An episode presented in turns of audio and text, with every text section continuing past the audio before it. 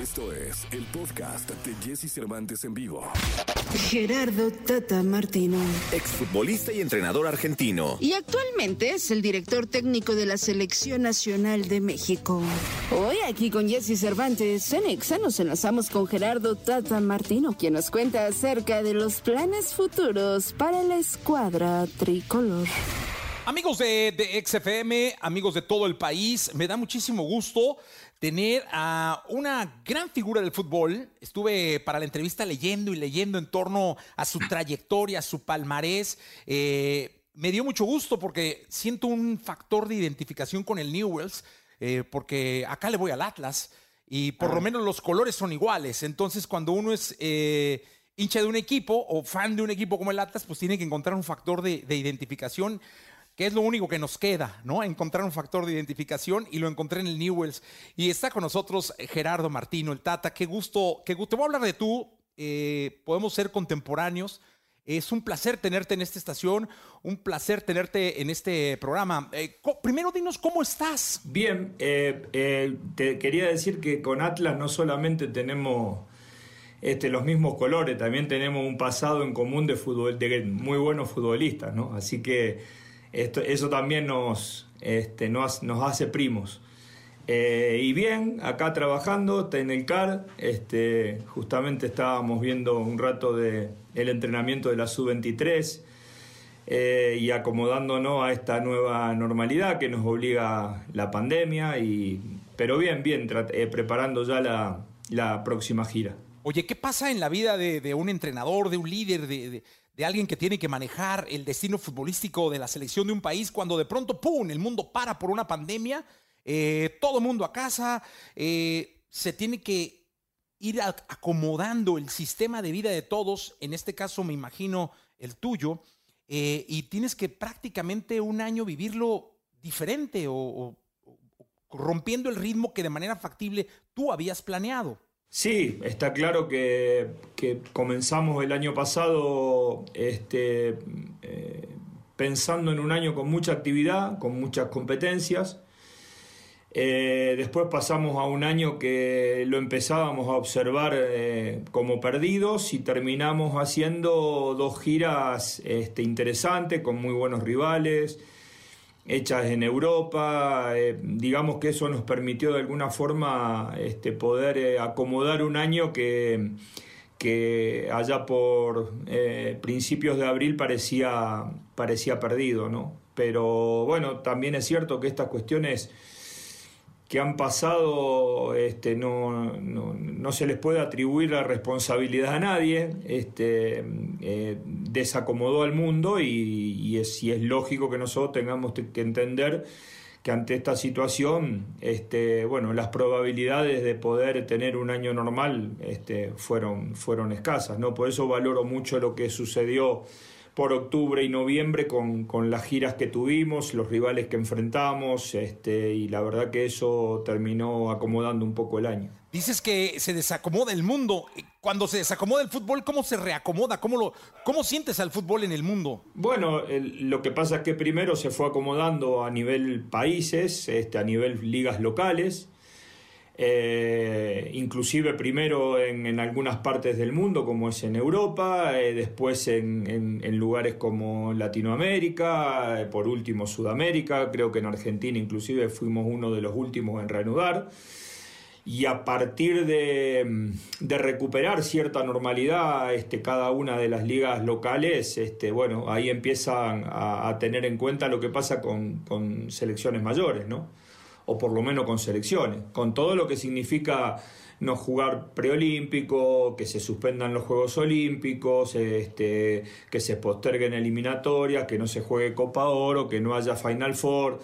Eh, bueno, en lo, que, lo que intuíamos que el año pasado que, iba a suceder, este, bueno, lo vamos a vivir probablemente en más de mayo en adelante con una actividad este, muy importante, porque no solamente se juntó la competencia que ya teníamos programada para este año, sino todo lo que se suspendió el año pasado y se, y se postergó para este. Así que, este, de alguna manera, digamos, este fue el proceso de, evolución y seguramente este, con el avance de la vacunación será este, la vuelta del público a los, estadios y bueno, y, digamos, si bien no, no sé si esto va a volver a ser como antes, digamos que podemos recuperar cierta normalidad. Unos, eh, unos Juegos Olímpicos con gente solamente de Japón. Eh, que decían que solamente iba a haber eh, aficionados en todos los deportes japoneses. eso le quita al mexicano, que es muy viajero, que es muy pachanguero, la posibilidad de, ir a apoyar a, las, a la selección. ¿qué, ¿qué, tanta inspiración? Porque ahora, por ejemplo, en la música, Tata, los artistas han hecho conciertos en streaming, es decir, eh, prácticamente programas de tele, ¿no? Se ponen y tocan ahí como locos ante unas cámaras y la gente está detrás. El futbolista, pues con, tribunas vacías. Eh, el, artista dice, no es lo mismo. Es que me falta el sudor de la gente, el, cantar de la gente. Eh, al futbolista me imagino que igual, ¿no? El factor emotivo falta mucho, ¿no? Sí, porque, porque el futbolista es la primera vez que reconoce una situación como esta no está acostumbrado a no, a no tener el apoyo de su gente, a no recibir fervor, a no recibir emoción. Eh, de alguna manera el, futbolista juega para su, para su público. Y, así como en algún punto no está bueno recibir las críticas, este, sí está bueno recibir los elogios cuando las cosas vienen bien. Entonces, este, los que hemos sido futbolistas y los que son futbolistas ahora, están acostumbrados a tener a, la gente cerca y, esto de alguna manera los, los ha alejado de, su gente. Eh, por eso digo que mm, han hecho un gran esfuerzo los futbolistas para...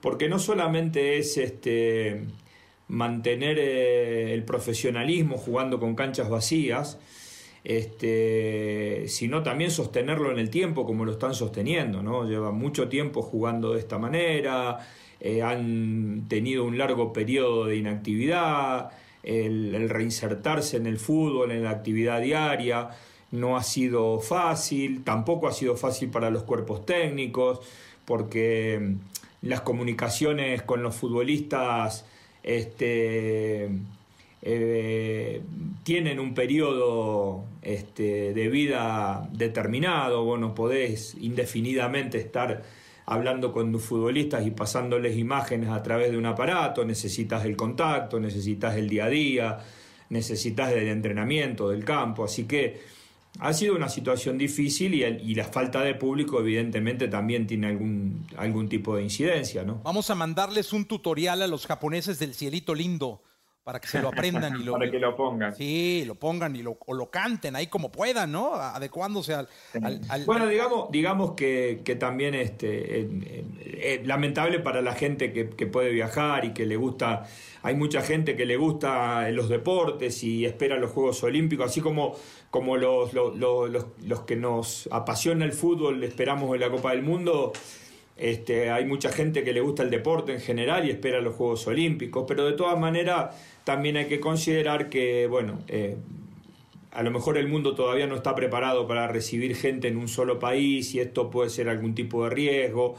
Y, lo que se está priorizando es poder hacer este, los Juegos Olímpicos, ¿no? Y, los que no somos japoneses tendremos que acomodarnos a, a, seguirlos por, por la tele, ¿no? Oye, te, Tata, te toca un cambio generacional en el jugador mexicano, ¿no? Veníamos acostumbrados eh, varias Copas del Mundo a ver pues, básicamente los mismos nombres, eh, con otras posiciones, alguno en la banca, otro entraba, eh, y ahora pudiéramos aspirar, pudiéramos aspirar a que en el próximo Mundial pudieran aparecer las nuevas figuras, las, figuras que, que en 10 años o, en menos nos lleven al estadio y nos pongan a llorar y a gritar. Eso debe ser muy emocionante, ¿no? Porque es ir descubriendo, ir eh, enseñándole a los que vienen. Sí, digamos primero que hay un, este, una camada intermedia que hoy se está haciendo cargo de la selección. Eh, porque si bien Raúl, Tecatito, eh, el mismo Chucky, este, em, que, fue titular este, en el último mundial, los otros dos no. Digamos, hoy hay un tiempo que es para ellos, donde ellos están este, teniendo una, un gran presente, que, que, esperamos que, le puedan dar continuidad en el tiempo. y son este, hoy este, las principales figuras que tiene el fútbol mexicano, sobre todo en, Europa. Eh, de todas maneras, sí hay una linda camada, eh, esto de la sub-23 de los Juegos Olímpicos siempre ayuda porque es un escalón intermedio. Eh, de todas maneras, hay, muchos chicos que van a competir en los, en los preolímpicos y, eventualmente en los olímpicos que ya han estado conmigo prácticamente los dos años. Este, pero siempre es motivante para, para un cuerpo técnico, sea de club o sea de selección, encontrar la perla, ¿no? Siempre eh, tratando de encontrar aquel que digamos, este es nuestro, este lo vimos nosotros, y este lo queremos este, traer eh, y, bueno, y te ilusiona, pero eso pasa en todos los niveles. Cuando trabajas en inferiores, calculo que debe pasar lo mismo. Cuando trabajas en un club, te pasa exactamente lo mismo. El chico que querés hacer debutar porque le ves cualidades. Este, de todas maneras, nosotros tenemos una linda camada intermedia que también hay que, aprovechar y de hecho lo, lo estamos haciendo y digamos que son eh, junto con, porque todavía hay eh, algunos de la, de la vieja camada, algunos de los que tienen tres o cuatro mundiales y todavía siguen vigentes, y, están, y estamos viendo muy bien a Andrés, y estamos muy viendo, viendo muy bien a Héctor, a Memo acá, o sea, yo creo que hay un mix de todo, los procesos se van dando naturalmente, los recambios se van dando naturalmente, hay cosas que pasan porque porque así tiene que ser, porque el tiempo corre para todos y, este, y los que están grandes tienen que ocuparse de sostenerse vigente y tratar de llegar bien al Mundial y los que están detrás de ellos tienen que empujar para, para poder estar también, así que es una, un lindo mix el que tenemos hoy por hoy en la selección. Cuéntanos de Funes Mori. ¿De Funes Mori? Sí, pero eso hay, que, se dice que lo vas a llamar. Eh, pero hay que preguntarle eh, al técnico de Monterrey, no a mí, por Funes Gran salida, profe. No soy el técnico. Yo fui técnico del hermano, pero de él no. Muy bien. Eh, me dicen que te gusta mucho la música. ¿Qué escucha Gerardo ah, Martino? Me gusta la música, pero no entiendo nada de música. Puedo escuchar cualquier cosa pero lo que me gusta escucho. No tengo ninguna preferencia, no hay un tipo de música que me guste, no hay este, un cantante que me guste, un grupo que me guste. No, no, nunca fui un... Siempre me gustó, créeme, porque ahí creo que la música también eh, ilusiona, te levanta, te hace este, poner bien, pero no, no soy un especialista como para hablar de música. No, pero por ejemplo, llegas al vestuario, yo, yo he estado en entrenamientos este, y están en lo, todos están escuchando es de, música, de los jugadores, es de los jugadores, sí. Has escuchado reggaetón y banda, ¿no? Porque aquí... Sí, todo, lo que se escucha, escucho. Acá mismo cuando venimos a las oficinas trabajamos con música y vamos poniendo una cosa y otra cosa. Hay que pensar que nosotros somos de diferentes generaciones, ¿no? Así que tenemos otras músicas por allá olvidadas que a veces escucho, volvemos a escuchar. Eso sí, totalmente. ¿Y qué para ti ha sido el jugador más importante eh, la historia del fútbol? Y bueno, yo lo que pasa es que sería muy injusto porque yo no viví toda la historia del fútbol. Este, en Argentina hay gente mayor que, habla maravillas de Alfredo Di Stefano y a mí no me ha tocado verlo jugar. Eh, tengo recuerdos y veo imágenes de Pelé, pero no las tengo tan frescas porque era, era un pibe y y a lo mejor me pasa lo mismo con Cruyff. Este, y ya em, empiezo a, a, tener una conciencia y hacer un análisis a lo mejor de la época de Maradona, de Kempes en adelante. Este, a mí me gustaba mucho Ribeliño, me gusta mucho, me gustaba mucho Zidane, este, yo creo que ha habido excelentes futbolistas, pero bueno, yo puedo hablar de una parte, porque en definitiva no los he visto a todos, ¿no?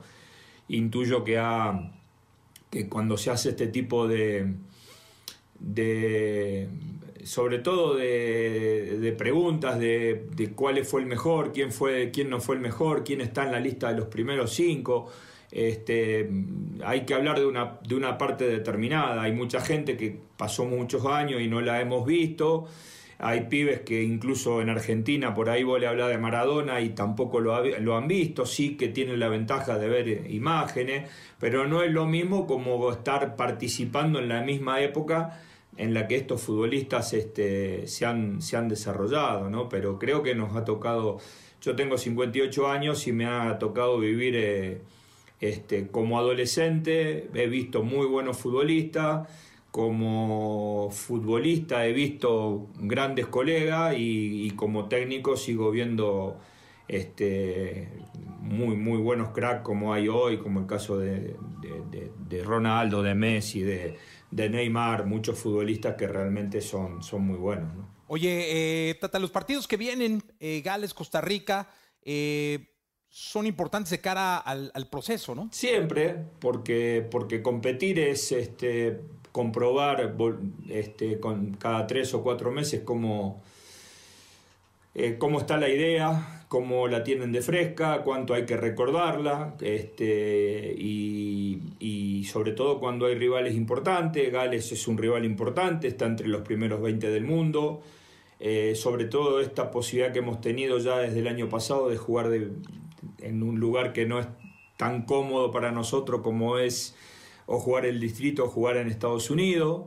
Eh, y, Costa Rica porque de alguna manera jugamos contra una de las potencias de, CONCACAF también en un estadio o en un país diferente, ¿no? No es lo mismo jugar con Costa Rica en Costa Rica o jugar con Costa Rica aquí en México a ser un campo neutral este, como es eh, en Austria, ¿no? Da la sensación que podría ser un partido de Copa del Mundo. En otras circunstancias nunca jugaríamos con Costa Rica en un país europeo. Emocionalmente, ¿qué es el fútbol para Gerardo Martino? El fútbol es la segunda parte más importante de mi vida. La primera es mi familia y la segunda es el fútbol. Y no, reconozco mi vida este, desligada del fútbol, porque juego fútbol desde... No importa si nunca has escuchado un podcast o si eres un podcaster profesional. Únete a la comunidad Himalaya. Radio en vivo. Contenidos originales y experiencias diseñadas solo para ti. Himalaya. Descarga gratis la app. Desde que nací creo que juego fútbol, así que y estoy vinculado al fútbol profesionalmente desde, desde los 17 años. Así que llevo mucho acá adentro, este, incluso ya llevo mucho más tiempo como entrenador que como, como futbolista que los años que he tenido como futbolistas este, eh, son menos que los que ya llevo como entrenador. Y la verdad es que mm, no puedo reconocer mi vida alejada del fútbol. No tengo momentos de mi vida, recuerdo de mi vida donde este, la pelota no estuviera pegado a, mí, este, pero de todas maneras siempre pongo en, en un escalón muy por encima del fútbol todo lo que es la familia, ¿no? Y eso, porque ese es el sostén para que después uno pueda trabajar como una cosa o como otra dentro, de, dentro del fútbol. A los millones de chicos que en México quieren ser estrellas del fútbol, ¿qué les dice eh, Gerardo Martino? Uy, primero que hay que tener ilusión, no perder la ilusión, ¿no? Yo creo que eso es lo más importante, ¿no? Después trabajo, perseverancia, honestidad, dedicación, bueno, todas las este, palabras que puedan emplearse para eh, en definitiva ser alguien en la vida, no solamente para ser un jugador de fútbol, para cualquier carrera hay que tener este, incorporadas estas cualidades de las que yo estoy hablando, ¿no? pero sobre todo que tengan la ilusión, que no la pierdan. Este, y que tampoco pasa nada si uno el día de mañana no llega a ser futbolista. ¿ah? Hay muchas otras cosas en la vida que, que también pueden este, eh, ayudarnos a pasar la vida de la mejor manera. Un placer verdadero conocerte, aunque sea por Zoom. Te admiro, te respeto. Y nada me va a dar más gusto que verte en el Mundial, eh, haciéndonos felices a todos, ya pudiendo estar en el estadio gritándote y vitoreando el buen accionar de la selección mexicana. Gerardo Martino, Tata, gracias. Bueno, te agradezco a vos. Este, Dios quiera que, que las cosas salgan bien, sobre todo en los próximos dos años este, que podamos tener un, muy buen 2021 a todo nivel, a nivel laboral, a nivel de salud, a nivel personal. Este, y bueno, ya veremos, este, si Dios quiere, cuando llegue aquel momento, cómo nos comportamos y sobre todo esperar a estar a la altura de las circunstancias. Gerardo Martino con nosotros, continuamos. Escucha a Jesse Cervantes de lunes a viernes de 6 a 10 de la mañana por Exa FM.